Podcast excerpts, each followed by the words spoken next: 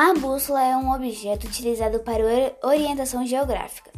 Sua construção ocorreu tendo como referência a rosa dos ventos, que é composta pelos pontos cardeais, colaterais e subcolaterais.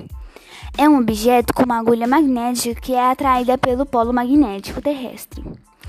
O desenvolvimento da bússola data do ano de 2000 a.C. e a busca pelo seu aperfeiçoamento ocorreu durante séculos.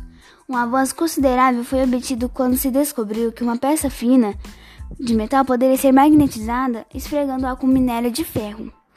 Em 850 d.C., os chineses, em busca da maior precisão desse instrumento, começaram a magnetizar agulhas de forma a ganhar maior precisão e estabilidade. Surgiu então a bússola, que atualmente funciona com o mesmo princípio desenvolvido pelos chineses. Luísa Siqueira, sexto ano C, à tarde, professora Regina, habilidade Geografia.